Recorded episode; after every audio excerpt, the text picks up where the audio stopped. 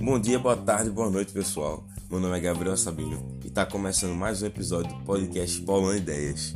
Esse sendo o primeiro episódio onde vamos falar sobre as notícias canábicas, já que está para sair aí nos próximos dias um texto no Diário Oficial da União que basicamente vai retroceder uns 20 a 30 anos todos os avanços que tivemos em relação às drogas aqui no Brasil. O governo aí, né, do autodeclarado quem não nasceu para ser presidente, Jair Messias Bolsonaro, aprovou um texto onde torna a política que era de é, redução de danos é uma política de abstinência. Isso é algo completamente impensável para os dias de hoje. Então vamos aí entender quais são realmente os impactos que isso vai causar na sociedade. Tranquilidade? Vamos que vamos. Então, dois pontos devem ser citados aqui para a gente entender esse bolo todo aí beleza? O primeiro é em relação ao tabu social e o segundo é o aspecto financeiro. Começando pelo tabu social, é, devemos entender também quem está no governo e o que esse tal indivíduo está imaginando perante a sociedade. E o nome desse cara é o Dr. Quirino Cordeiro Júnior. Ele é o atual secretário de Cuidados e Prevenção às Drogas do Ministério da Cidadania. E desde o governo Temer, ele já dava assim os indícios de que faria tais mudanças nessa pasta envolvendo as drogas. É... Mas como assim, eu não sou realmente um especialista nesse assunto, eu tratei de chamar realmente quem entende dessa porra toda. E a gente vai escutar agora um relato e algumas explicações de Jonathan Soares, ele que é assistente social, especialista em políticas sobre drogas, é, atualmente está no Conselho Estadual de Política de Drogas e também nos leitos integrais de saúde mental e desintoxicação ele está trabalhando há quase uma década nesse assunto, beleza? Então vamos ver realmente quais são os impactos e escutar um pouquinho essas tais mudanças perante a sociedade. Pois é, Gabriel. Ele, Quirino, né, tinha um objetivo claro, né, que é favorecer um paradigma, que aí quando a gente a gente vai falar sobre drogas, a gente está falando sobre um tabu, né, na nossa sociedade. E dentro da, da área da saúde, a gente pode pode enxergar nitidamente a disputa de projetos, né, que elas correspondem a dois paradigmas distintos. É, falar de tabu é, é, falar de polêmica, né, falar de, de, de concepção mesmo. A nossa formação, né, durante muito tempo associada a, a a essa lógica da abstinência, né, o paradigma da abstinência, né, que vem da, da, da ideia de guerra de drogas, que a gente é, é, possível alcançar uma sociedade sem drogas, ela formou boa parte né, da, da geração das pessoas que trabalham né, com a política de drogas ainda hoje. É muito comum você encontrar profissionais da área, né, e aí independente de ser médico, de ser da equipe multi, né, com essa lógica introjetada, né, que tratamento é você parar de usar, né, e não você rever a relação que foi construída com a droga. Gente coloca e é, é, é muito o, é, é, muito associado de fato a esse paradigma da abstinência. E aí é importante falar da abstinência enquanto paradigma mesmo, e não quanto recurso clínico né, porque a redução de danos não nega o recurso clínico da abstinência, né, ao contrário do que se coloca aí uma, uma falsa uma falsa polarização, né? A redução de danos nega a abstinência e vice-versa. Não é bem por aí, assim. Né? A gente não nega a, a abstinência enquanto recurso clínico, né? Mas fala esse paradigma né, da abstinência fala sobre isso, fala sobre decisões unilaterais, autoritárias, né, centralizadas. E aí quando a gente leva isso para o âmbito do, da, da saúde, da promoção de saúde, né, é, é, é, favorecer a lógica que é, que é hospitalocêntrica, que é médico-centrada. Né, a gente não não é, não está aberto né, à diversidade, à diversidade humana. A gente não trata é, as pessoas de acordo com suas potencialidades. A gente tem um modelo rígido, um modelo que aponta para um único caminho. E quando a gente fala do paradigma da redução de danos, né, a gente fala sobre a construção de novas possibilidades, né, de outras possibilidades, a construção de outros caminhos. E isso passa né, pelo exercício né, que é construído junto ao usuário, né, o usuário que a gente fala, o usuário da política de saúde. Né, construir junto a ele né, outras alternativas, né, construir com ele essa reflexão e essa, essa nova relação né, com a droga.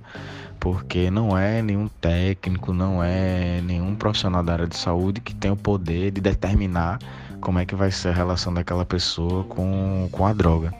Né? Isso é, e aí uma das coisas que a redução de danos prega, né? A, o engajamento do usuário. Porque qualquer tra tratamento no que diz respeito à dependência química, ele só vai fazer sentido quando a pessoa estiver de fato motivada, quando ela tiver um motivo muito forte dela para que ela consiga rever essa relação que ela construiu com a droga e a partir disso é, é, é tomar algumas atitudes, né?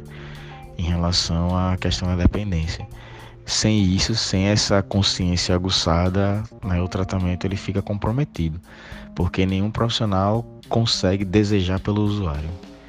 Né. Então, a gente enxerga essa, essa nova política de, sobre drogas como um retrocesso, um retrocesso no que diz respeito ao modelo de cuidado. Né? A gente está na contramão do mundo, enquanto o mundo vem, vem discutindo novas possibilidades, o mundo vem levando a sério a discussão sobre drogas, né? vem, vem é, é, assim, trazendo um debate a respeito da, da descriminalização e legalização de algumas drogas, né? a gente vai na contramão, vai na contramão porque entra na, na, na lógica de enrijecer o processo, né? De, de endurecer a guerra às drogas.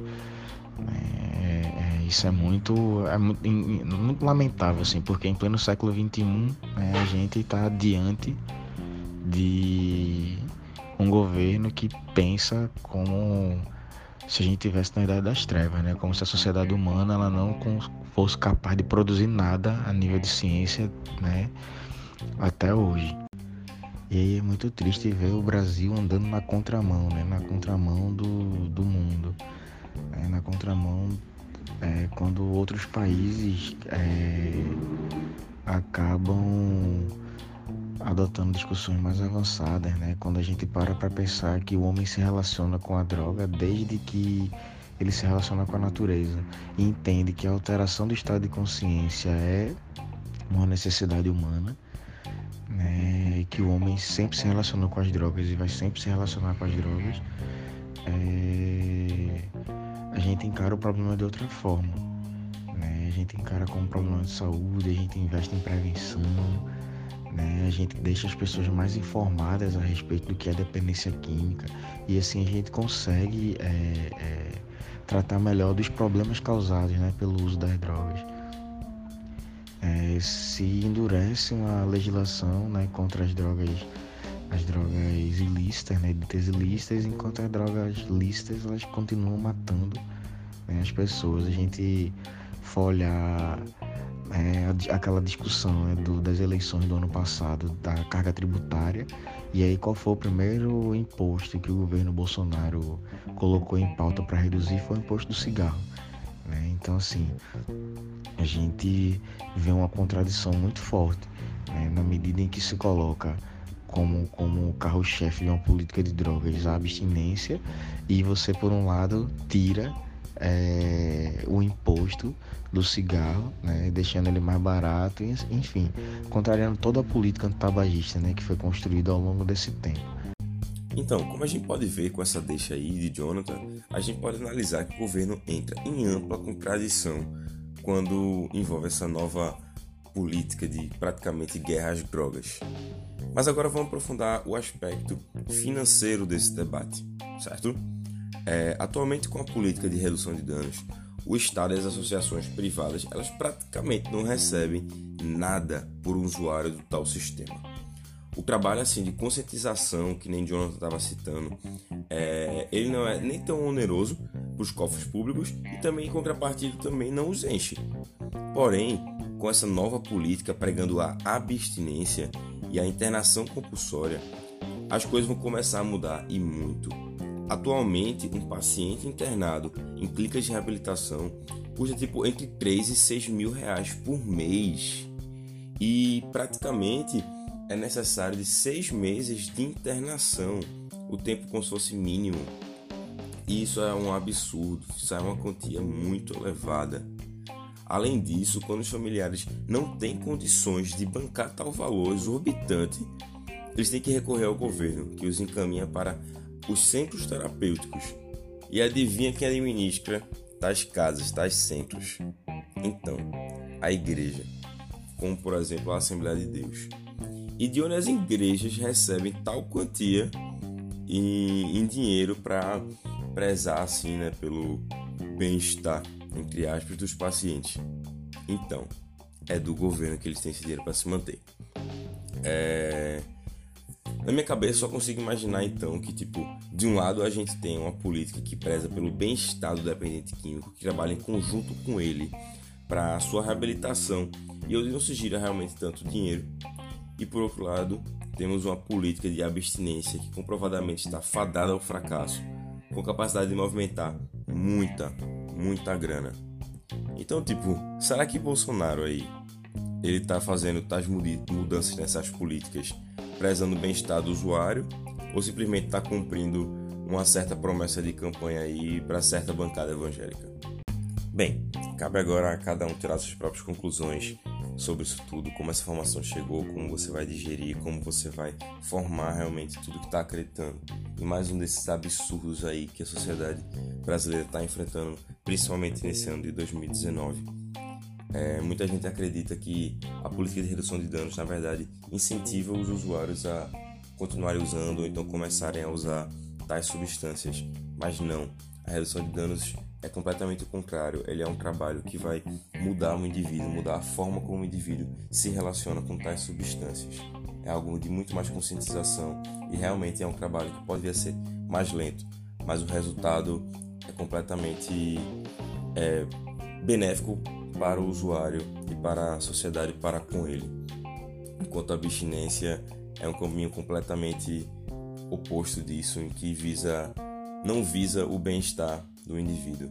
Me dói muito ver o Brasil indo na contramão aí de vários e vários países, como Portugal, Canadá, Uruguai, que estão criando um debate, um diálogo perante a sociedade sobre todos os temas envolvendo a, a maconha e todas as outras substâncias. Então, pessoal, se vocês gostaram dessa temática e como a gente desenvolveu esse podcast, compartilhe aí com o maior número de gente possível, porque é um tema que a gente realmente precisa levar a debate. Segue também a gente lá no nosso Instagram, o arroba podcast Bolando Ideia, para a gente continuar esse debate massa que está sendo gerado aqui. Beleza? Forte abraço a todos. Valeu, valeu, falou!